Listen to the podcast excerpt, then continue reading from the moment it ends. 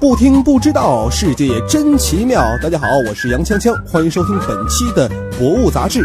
那么本节目是由喜马拉雅与《博物杂志》联合制作播出。现如今的网络上经常会爆出某人炫富的新闻。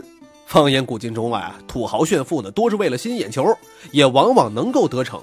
比如说中国西晋的石崇和王恺，从炫富啊到斗富。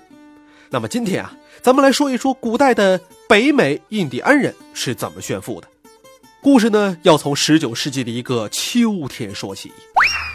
北美西北海岸夸库特印第安人地盘上啊，一位衣着华丽的酋长正在助手的帮助下，向来自周围部落的客人们发放着一件一件礼物啊。什么礼物呢？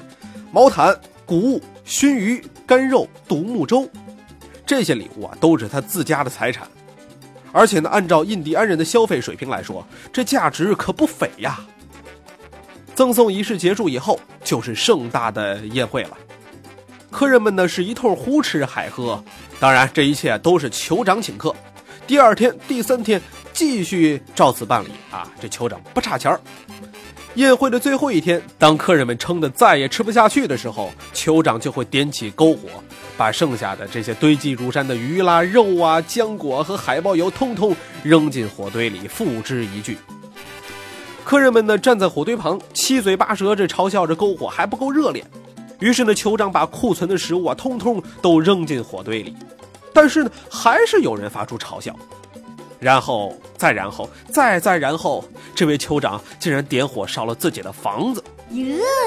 在这个时候啊，客人们就纷纷表示：“哎呀，在下输了！”带着满脸的羞辱与不甘，划船回到了自己的部落。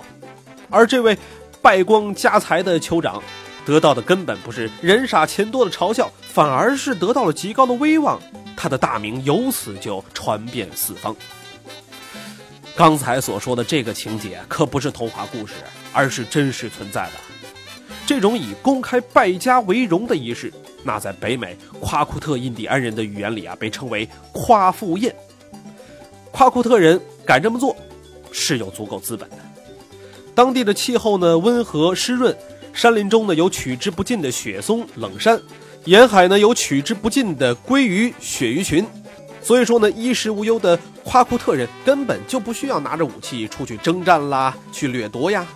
各个部落呢，要想给自己争取地位，获得周围部落的尊重乃至降服的话，主要采取的手段那就是斗富啊，就是看谁更富有。对于那些前来做客的周边部落的酋长，别看大吃大喝没闲着，他们的心里那可郁闷着。为什么这么说呢？因为在夸库特人的习俗当中。参加竞争对手的夸父宴，接受对方的馈赠，那简直就是一种耻辱啊！可是呢，碍于这个礼节，又不能不去参加，而要摆脱羞辱的唯一手段，那就是下次举办更加豪华、更加奢侈、更加暴殄天物的夸父宴啊！把这小子我给我给比下去！哎，也许你会这么说了，这当一个厚脸皮的食客不就好了吗？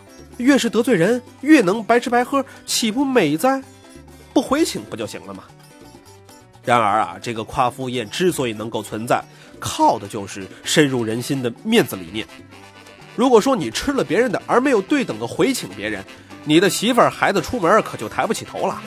如果说你碰巧是个酋长的话，那丢过几次脸以后，你的位子可就难保了。好了，今天节目呢就跟大家分享到这儿了。想了解更多精彩内容，可以关注《博物杂志》的官方微博、微信。